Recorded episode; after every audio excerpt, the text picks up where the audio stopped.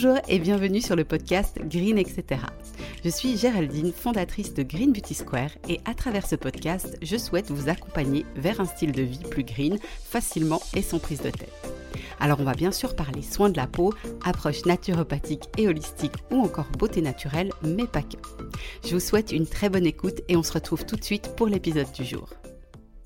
Bonjour à tous, j'espère que vous allez bien et je suis ravie de vous retrouver pour ce nouvel épisode dans lequel on va parler d'un concept plutôt méconnu mais super intéressant qui touche à l'alimentation et au bien-être.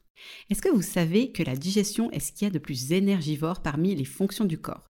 Optimiser le processus digestif est donc une clé essentielle pour améliorer son bien-être, son niveau d'énergie, ainsi que pour la santé et la beauté de la peau. Vous le savez peut-être, j'étudie la naturopathie et l'un des concepts enseignés qui a le plus retenu mon attention jusqu'à présent, c'est la biochimie digestive. C'est-à-dire de mieux comprendre comment les aliments se digèrent et leur impact sur le corps.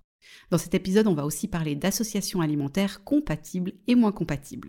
Alors, petit disclaimer, si vous n'avez pas de troubles particuliers et pas de problème de peau, vous pouvez tout à fait continuer à vous alimenter comme vous le faites naturellement. Je rappelle que le corps envoie généralement des signaux sous forme de symptômes plus ou moins légers quand un ou plusieurs aspects de notre façon de vivre ne lui convient pas.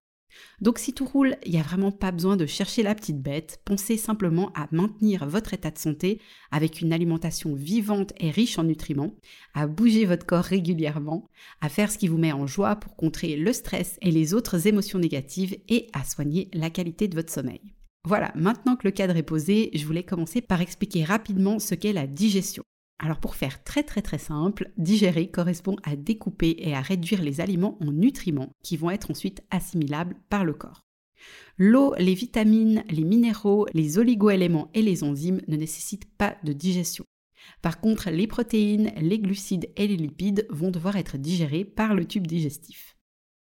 Petit conseil qu'on néglige souvent et qui pourtant facilite grandement le processus digestif, la digestion, ça commence dans la bouche. Donc pensez vraiment à bien mastiquer les aliments avant de les avaler. En fait, la mastication permet la reconnaissance des aliments, ce qui va engendrer que les organes digestifs reçoivent les bonnes enzymes. C'est vraiment une astuce super simple, mais très efficace. Deux autres conseils à garder en tête, ne jamais manger si on n'a pas faim. Ça engendre un surmenage des organes digestifs parce qu'ils sont tout simplement pas prêts à digérer. Et ensuite, ne pas manger dans un état de stress.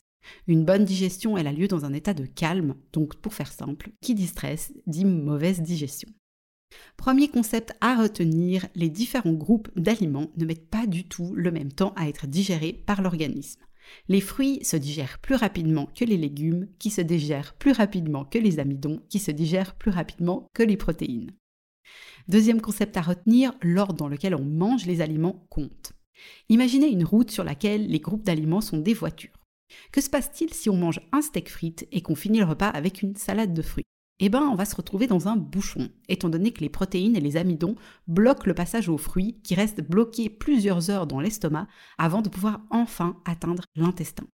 La conséquence, c'est que les fruits vont sécréter du glucose puis de l'alcool et donc on va se retrouver avec un phénomène de fermentation qui peut entraîner des difficultés digestives, des ballonnements, des gaz, des brûlures d'estomac, etc., etc. Le plus gros souci en plus des potentiels troubles digestifs, c'est que les micronutriments contenus dans les fruits, comme les vitamines et les minéraux, et aussi les fibres d'ailleurs, ne pourront pas profiter au corps car l'assimilation se fait dans l'intestin et que les fruits sont littéralement en train de pourrir dans l'estomac. Troisième concept à retenir, certains groupes d'aliments se combinent mieux entre eux que d'autres. Pour commencer, on peut distinguer différents groupes. Les protéines dites fortes comme la viande, les œufs, le poisson et le fromage issu du lait de vache. Les protéines dites faibles comme les légumineuses, le soja, les champignons, les algues, les oléagineux et le fromage de chèvre ou de brebis.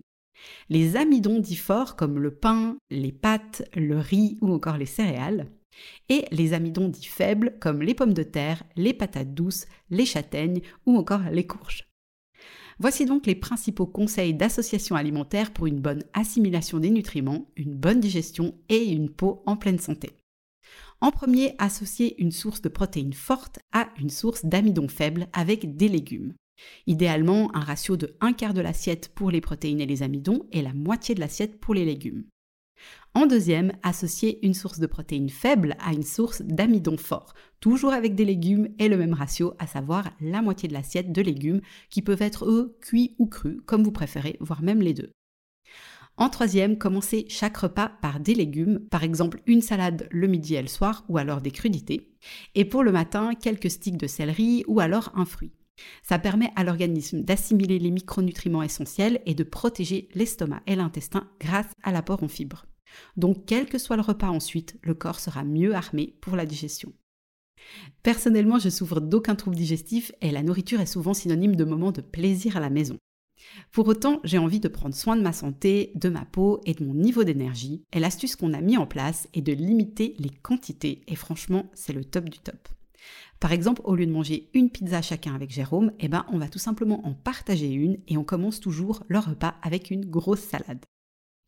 Au niveau des recommandations à éviter, bah vous l'aurez compris, les fruits en fin de repas sont idéalement à proscrire, tout comme garder les légumes pour la fin du repas sans l'avoir commencé par une salade ou des crudités. Ensuite, je vous conseille d'éviter de boire beaucoup durant les repas. Une petite quantité, ça reste ok, mais il vaut mieux s'hydrater avant, après et entre les repas. On évite aussi les associations de protéines fortes avec des amidons forts la majeure partie du temps. Rappelez-vous de mon concept 80-20, c'est-à-dire 80% du temps alimentation santé et 20% du temps alimentation plaisir. Le but, c'est pas de s'interdire quoi que ce soit, mais de faire des excès de façon consciente et modérée. Voilà, vous savez tout. Encore une fois, le but n'est pas de vous faire changer de mode d'alimentation, mais d'ajouter un outil à votre boîte à outils si votre corps et ou votre peau vous envoient des signaux d'alarme. J'espère que les informations partagées vous seront utiles et qu'elles vous aideront à mieux comprendre le fonctionnement de votre corps. Et comme d'habitude, vous pouvez vous aussi contribuer à Spread the Green en partageant cet épisode autour de vous. De mon côté, je reste avec plaisir à votre disposition si vous avez des questions. Je vous dis à très bientôt pour un nouvel épisode et d'ici là, prenez soin de vous.